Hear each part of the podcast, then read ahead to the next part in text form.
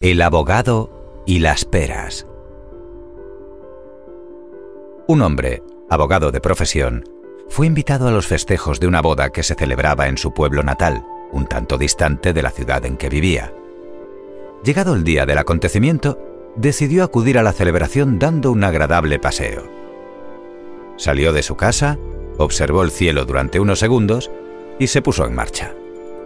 Tras un buen rato de camino, encontró al borde del sendero un cesto lleno de peras.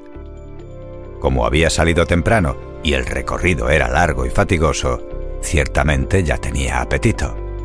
Pero pensando en conservarlo y disfrutar de los manjares que le esperaban en la boda, decidió despreciar la fruta. Y así, dando un puntapié al cesto, lo arrojó al lodo. Retomó su viaje y poco después, en medio de un prado, se encontró delante de un riachuelo que debía cruzar. Pero tan crecido venía a causa de las lluvias de los últimos días que la corriente se había llevado el puente. No habiendo por allí ninguna barca que le trasladara al otro lado, no le quedó más remedio que volverse a casa por el mismo camino por el que había llegado hasta allí, y sin haber comido nada en absoluto.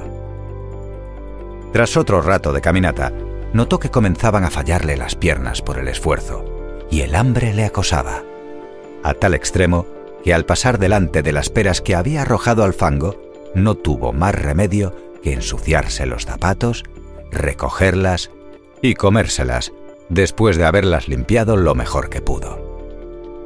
Ese día aprendió que el valor de algunas cosas está en la utilidad que tienen para todos.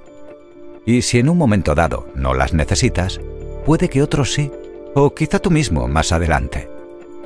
Y mientras regresaba, pensó que aquellas peras no estaban allí para él, sino para aquel que realmente las necesitase. Quien no desperdicia lo útil, jamás carece de lo necesario. Colorín colorado, este cuento se ha acabado.